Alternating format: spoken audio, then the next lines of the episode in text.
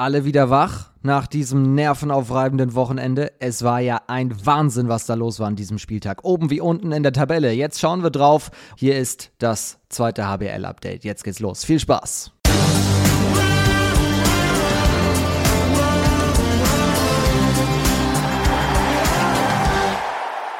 Hier ist der Podcast der wirklich stärksten zweiten Handball-Bundesliga der Welt. Schön, dass ihr mit am Start seid. Mein Name ist Finn Ole Martins, kurz vom. Wir haben eine pickepacke volle Ausgabe, deswegen gehen wir sofort rein. Oben ist viel los, unten ist viel los. Es ist so spannend. Deswegen zur Beruhigung vorneweg erst einmal eine kurze Nachricht, die, auf, äh, die ich auf Instagram bekommen habe. Vielen Dank da an Frank. Der hat mir nämlich geschrieben als Reaktion auf den Podcast mit Finn Hangstein, der ja seit dieser Saison in Eisenach spielt. Der war vor zwei Wochen hier zu Gast.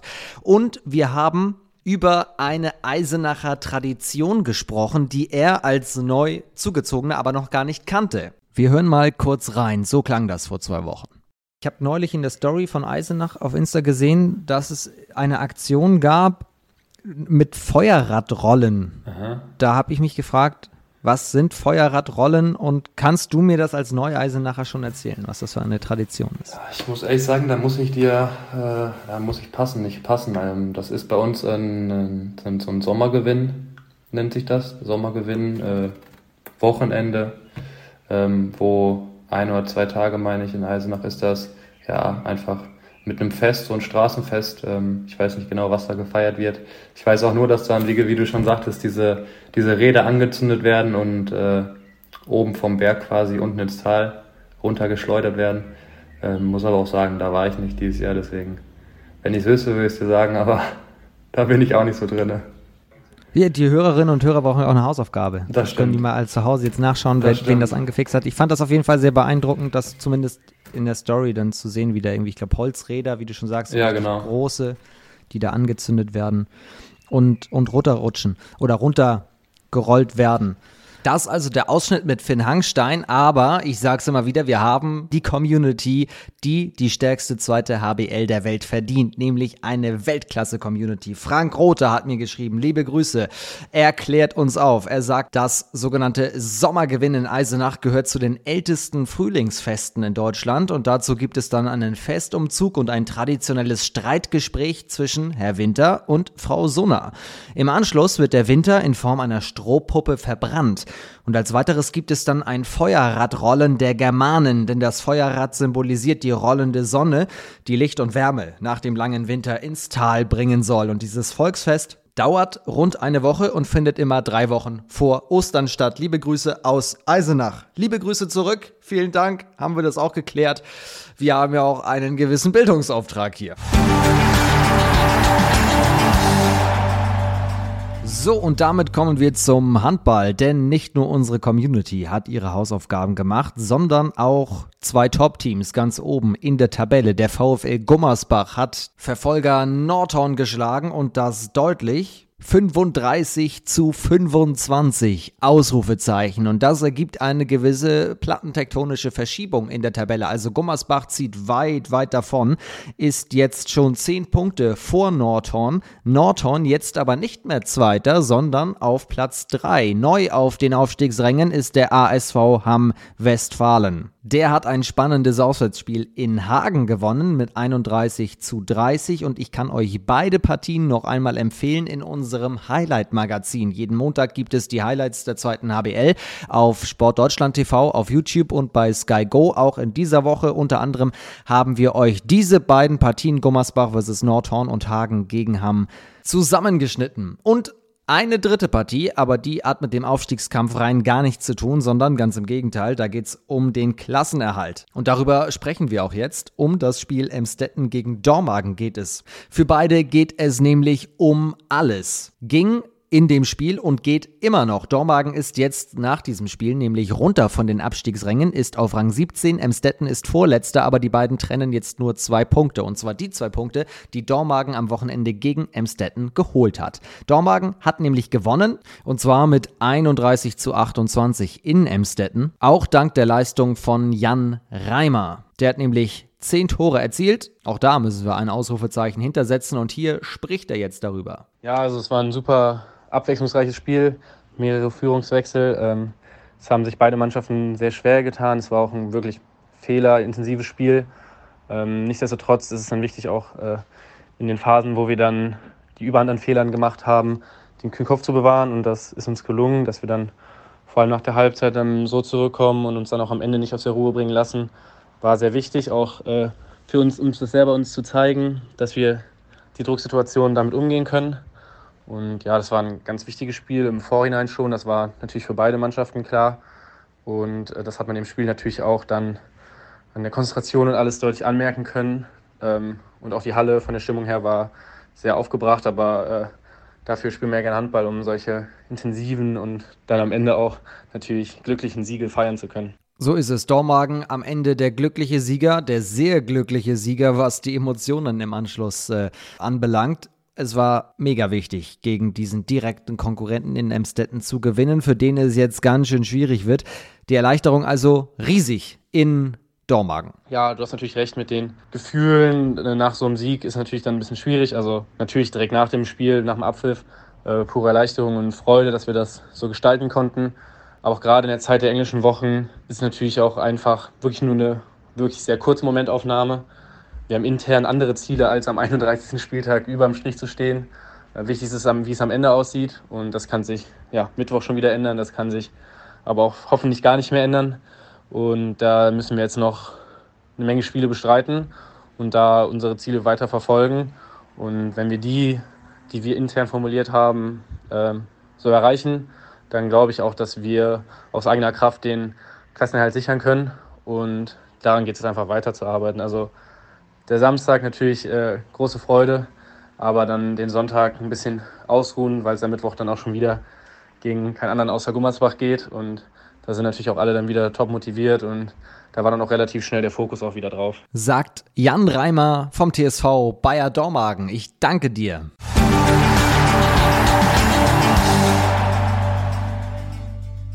Jetzt kommen wir zu einem Spiel fernab von Auf- und Abstiegskampf. Da geht es um Prestige, um Ehre, um den Derby-Sieg Rimpa gegen Coburg. Schon das Hinspiel hat Rimpa gewinnen können und Florian Bielek hat nicht mal vor zwei Wochen hier gesagt, Derbys verliert man nicht gerne, aber vor allem nicht zweimal in der Saison. Aber genauso ist es tatsächlich gekommen. Rimpa feiert erneut gegen Coburg. Und Benedikt Brielmeier feiert erneut. Der spricht jetzt nämlich über das schöne, erfolgreiche Wochenende aus Rimparer Sicht. War natürlich äh, erstmal ein, ein, wahnsinniges Spiel, war eine extrem schöne Atmosphäre. Wir hatten jetzt seit ähm, ja, Corona nicht mehr so eine schöne Atmosphäre, so viele Zuschauer, auch gegnerische Fans, die da eine super Stimmung gemacht haben und vor so einer Kulisse es ist natürlich äh, unglaublich schön, so einen Sieg zu erringen und dann einen Derby-Sieg natürlich immer doppelt schön, weil wirklich, ja, ein super Spiel äh, mit einem perfekten Ergebnis für uns und damit konnten wir ähm, uns auch jetzt erstmal ein bisschen vom Tabellenkeller absetzen und konnten äh, die Weichen für eine entspanntere, äh, für ein entspannteres Saisonfinale stellen. Also im Großen und Ganzen ähm, wirklich äh, sehr, sehr cooles Spiel, sehr gelungene Veranstaltung und ähm, ja, so kann man weitergehen. Das glaube ich. Vor allem die Derbys gegen Coburg könnten nämlich auch weitergehen. Es läuft ja für Rimpa. Warum läuft es für Rimpa ausgerechnet gegen Coburg immer so gut? Ja, warum liegt uns Coburg vielleicht ganz gut? Ähm, die letzten zwei Jahre hätte man sich vermutlich zu der Aussage nicht hinreißen lassen. Da waren wir nicht ganz so erfolgreich. Aber ähm, konnten dieses Jahr dann äh, doch wieder ja, die Derbys für uns entscheiden. Und äh, ich glaube, dass ähm, solche Spiele uns einfach liegen, wo wir Emotionalität, äh, wo wir Kampf an den Tag legen können, wo wir ähm, die, die Atmosphäre, die dann auch in den Hallen ist, aufsaugen können und dort äh, unsere besten Spiele zeigen. Und äh, ich glaube, wenn ich jetzt so zurückdenke an, an die letzten Jahre, ähm, was, was da für Derbys dann gespielt wurden, es waren wirklich immer wahnsinnig äh, gute Veranstaltungen. Die Halle war zumeist ähm, ja, gerammelt voll und ähm, es waren super Choreografien, Einlaufshows und äh, Fangesänge. Wenn man da zurückdenkt, ist wirklich Wahnsinn. Und ich glaube, dass wir es sehr gut ähm, ja, schaffen, solche Emotionen aufzusaugen und in ein sehr gutes Spiel umzuwandeln. Und ich hoffe, dass da noch äh, einige sehr, sehr gute Derbys folgen werden. Setzen wir aus neutraler Sicht natürlich auch drauf. Das ist, das ist klar. Eine Sache noch ganz zum Schluss. Wir können nämlich Benedikt auch noch zum Vertrag gratulieren. Der Vertrag ist verlängert worden. Benedikt bleibt noch länger, ist ja einer der dienstältesten Wölfe in Würzburg seit 2014 schon bei Rimpa. Warum hast du den Vertrag verlängert, Benedikt? Genau, ich bin äh, seit 2014 bei den Wölfen unter Vertrag und äh, habe diesen jüngst äh, verlängert. Das heißt, ähm, habe da noch mal ein bisschen was dran gehängt und freue mich äh, auf, auf die weiteren Jahre. Wir haben hier von gegen den Abstieg äh, bis um den Aufstieg schon alles erlebt und ich denke, es ist auch immer wieder alles möglich. Von daher hoffe ich da auf äh, weitere erfolgreiche Jahre und äh, freue mich, das einfach ja in, in einem tollen Verein, in einer tollen Umgebung und ähm, mit einer tollen Mannschaft dann auch weiter zu bestreiten. Ob es eine leichte Entscheidung war, ich äh, am Ende ja. Ähm, ich glaube, dass die Wölfe hier einen einzigartigen ähm, ja, Weg haben, dual die Spieler voranzubringen. Das heißt, neben dem Handball arbeiten wir uns auch einige Spieler und das unter einen Hut zu bekommen, ist nicht immer ganz einfach, aber äh, da unterstützt der Verein eben optimal und ähm, das war für mich dann eben auch das entscheidende Kriterium, hier nochmal äh, zu verlängern und äh, dort meinen Weg äh, insgesamt äh, perfekt weiter zu bestreiten. Dann viel Erfolg dabei und erst einmal vielen Dank für die Antworten. Benedikt Brielmeier, der Derbysieger. Rimpa gewinnt gegen Coburg. So, dann haben wir abschließend noch folgende Nachricht zu besprechen. Es gibt ja einige Spieler, die in dieser Saison schon bekannt gegeben haben, sie werden die Schuhe an den Nagel hängen. Jan Schuld von äh, Lübeck-Schwartau gehört dazu, Christian Rompf hört auf, beispielsweise Tobi Hahn. Wir hatten Henning Quade schon hier im Podcast. Die anderen angesprochenen werden in den kommenden Wochen hoffentlich noch folgen.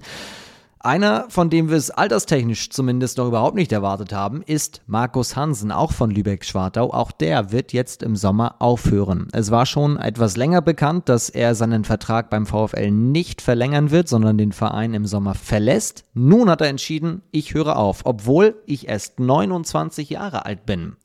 Das war seine Aussage und letzte Woche war er bei mir in der Sendung Anwurf das Handballmagazin auf Sprungwurf TV. Und hier hören wir mal einen kleinen Ausschnitt, weil ich natürlich mit ihm darüber gesprochen habe. Wie kommt es zu dieser Entscheidung? Also es ist eine Entscheidung im Prinzip für die Region und für eine berufliche Perspektive, die ich ganz gerne einschlagen wollen würde. Ähm, ich habe einfach eine gute Möglichkeit bekommen, einen guten Einstieg ins Berufsleben zu finden ähm, freue mich da auch drauf, dass ich den Schritt jetzt ähm, gehen werde und dass ich auch diese Möglichkeit bekommen habe. Natürlich ist auch immer so ein bisschen so ein weinendes Auge dabei, weil letztendlich hätte man vielleicht auch noch gerne in, äh, in Schwartau auch vielleicht nochmal gerne weitergespielt. Dem war jetzt nicht so. Ähm, das haben sie mir im Dezember gesagt, ähm, dass mein Vertrag nicht verlängert wird.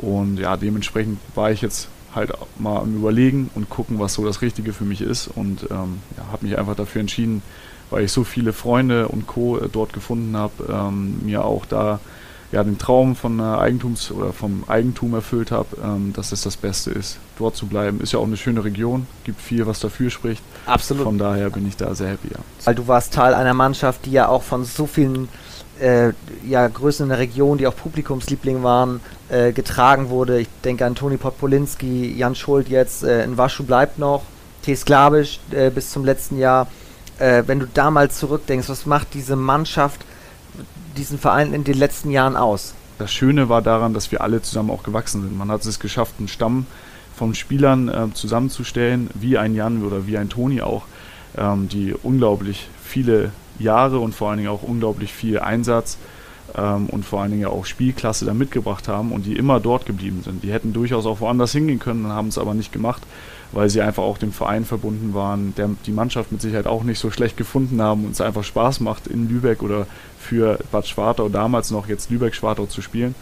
Ähm, und das ist, glaube ich, so das Besondere gewesen, dass man echt gute Spieler in den Jahren immer hatte, die halt aus verschiedensten Gründen auch immer in der Region geblieben sind. Hättest du eigentlich auch zu anderen Vereinen gehen können?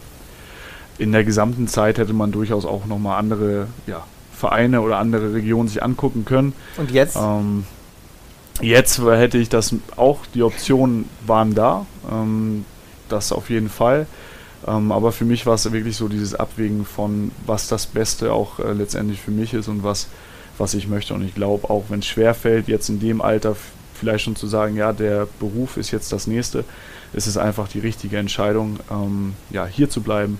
Wie gesagt, ich fühle mich sehr wohl. Ich habe sehr, sehr viele Freunde hier gewonnen. Es ist meine Heimat geworden, Lübeck. Ähm, auch wenn es nicht so weit von meiner richtigen Heimat weg ist. Aber es ist einfach jetzt mein Lebensmittelpunkt geworden und ich fühle mich pudelwohl. Und ja, von daher ähm, bleibe ich ganz gerne da sagt Markus Hansen bei Anwurf, das Handballmagazin auf Sprungwurf TV. Das ist die Quelle. Diese Sendung von letztem Mittwoch könnt ihr auf YouTube bei Sprungwurf TV in voller Länge noch einmal nachsehen. Da geht es dann auch um seine gesamte Laufbahn, nicht nur beim VfL. Das soll es für den Moment gewesen sein. Wir sind am Donnerstag wieder da, freue ich mich sehr drauf. Dann mit einer absoluten Legende, die in dieser Saison noch einmal zurückgekommen ist und bewiesen hat, auch wenn man vielleicht die Schuhe schon an den Nagel gehängt hat. Für immer ist man vielleicht gar nicht weg, man kann auch immer noch mal wiederkommen. Und das hat nämlich Kai Rottschäfer getan. Torwart beim TuS Ferndorf hat 2019 seine Karriere beendet und siehe da, er hilft wieder aus und das richtig stark. Für Ferndorf läuft es. Wir sprechen drüber. Donnerstag ist er zu Gast. Bis dahin, habt eine schöne Woche. Liebe Grüße, euer Vom und tschüss.